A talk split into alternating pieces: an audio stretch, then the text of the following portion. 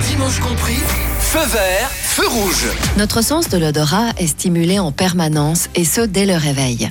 Gel douche, shampoing, crème pour le corps, pour le visage, dentifrice, tout est parfumé jusqu'au papier de toilette. Puis vient l'odeur du café, du pain grillé, des jacinthes qui fleurissent dans leur peau, du poulet au curry qui mijote, etc., etc.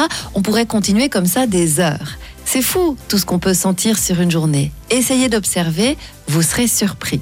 Alors aujourd'hui, on va vous inviter à quitter ce monde saturé de parfums, puisqu'on va remonter le temps jusqu'à la préhistoire. Martin, Einstein, attachez vos ceintures, le déplacement temporel va secouer. Préparez-vous à revenir à l'âge de pierre. Salut Pierre Salut Pierre Salut Pierre Voyons, circuit branché, convecteur temporel temporisé, je fais tourner le moteur. À bord du navire spatio-temporel, Xavier Fernandez, professeur à l'Institut de chimie de Nice, Université Côte d'Azur. Bonjour Xavier. Bonjour. Pourquoi ce voyage dans le temps? Alors, pour une raison, une découverte scientifique que je voulais vous conter. Euh, on, on avait évoqué hein, l'histoire de, de discuter un petit peu de temps en temps euh, de belles innovations, de belles découvertes, et on m'a partagé un article assez fou.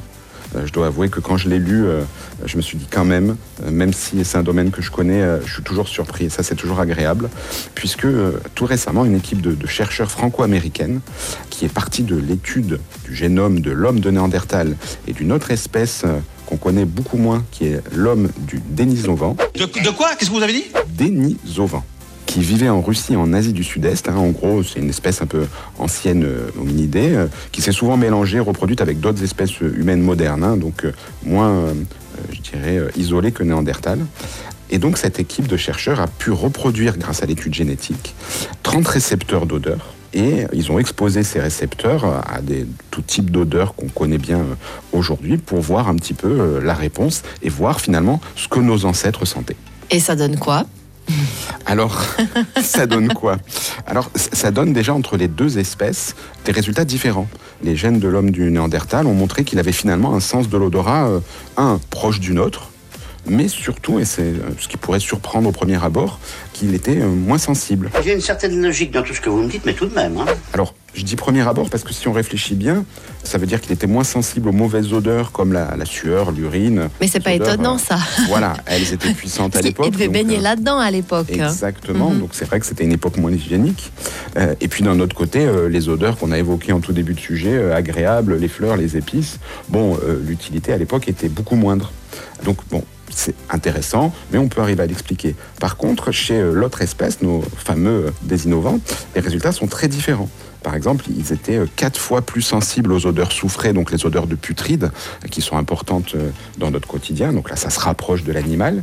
Et puis, le, petit, élément fun, il présentait une sensibilité à l'odeur de miel très fort. Donc ça pourrait imaginer que c'était leur aliment préféré, par exemple. Oui, il me faudrait davantage de pots de miel.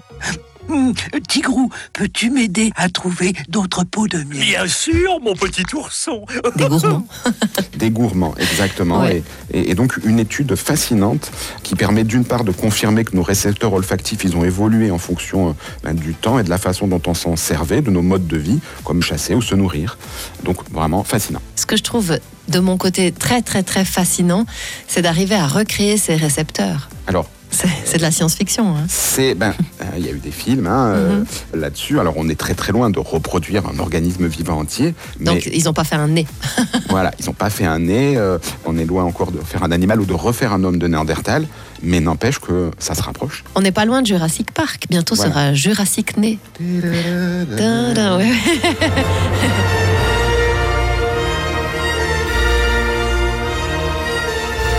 À tout bientôt. À bientôt.